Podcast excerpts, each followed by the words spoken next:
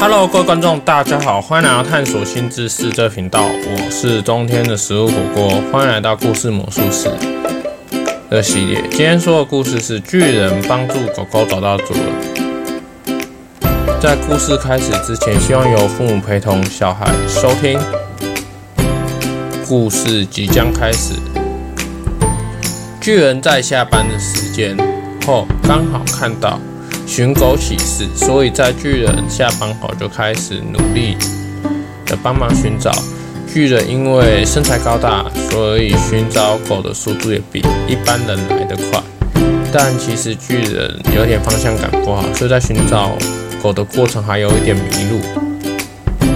好在巨人平时跟邻居相处融洽，所以经由询问店家跟邻居协助后，就找到路了。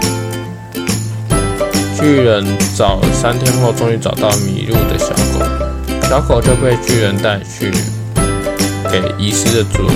女主很感谢巨人的协助，并请巨人吃了顿好料。巨人帮助狗狗回家，很开心，做了一件善事。那我今天的故事就到这边结束，感谢大家收听。我是冬天的食物火锅，如果喜欢可以订阅探索新知识这个频道。那搜索的关键字我会放到频道底下。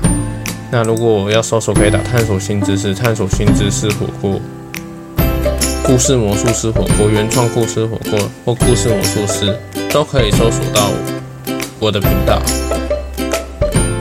那如果喜欢，可以分享给你的朋友。喜欢听故事的朋友，那如果有什么建议，可以在我的频道底下的留言区留言，那我就可以看未来或是我节目要往哪个方向发展。我是冬天的食物火锅，感谢大家的收听，我们下次见，拜拜。